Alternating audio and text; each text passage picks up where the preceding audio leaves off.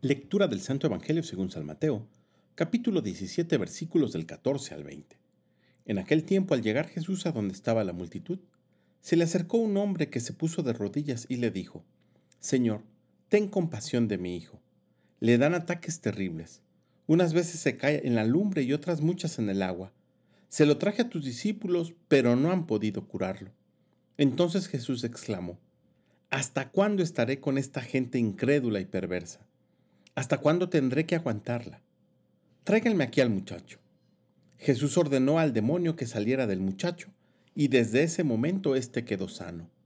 Después, al quedarse solos con Jesús, los discípulos le preguntaron, ¿por qué nosotros no pudimos echar fuera a ese demonio? Les respondió Jesús, porque les falta fe.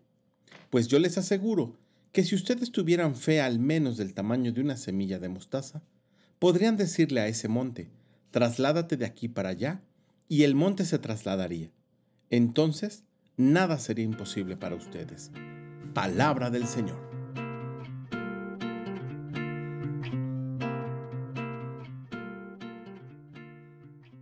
En el Evangelio del día de hoy los discípulos son reprendidos por Cristo por su falta de fe. Han intentado sanar a un niño y expulsar de él un demonio, pero no han podido.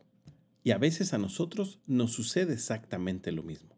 Hacemos las cosas como si solo dependieran de nosotros.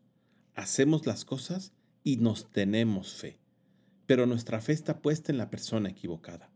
Es cierto que debemos de contar con las capacidades que Dios nos ha dado, pero con nuestra fe puesta siempre en Él, porque al final el que obra es Dios y no nosotros.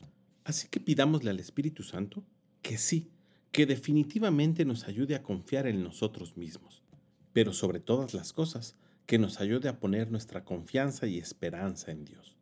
Fe para creer en el resucitado y que puede seguir actuando en nuestras vidas. Que tengas un gran día y que Dios te bendiga.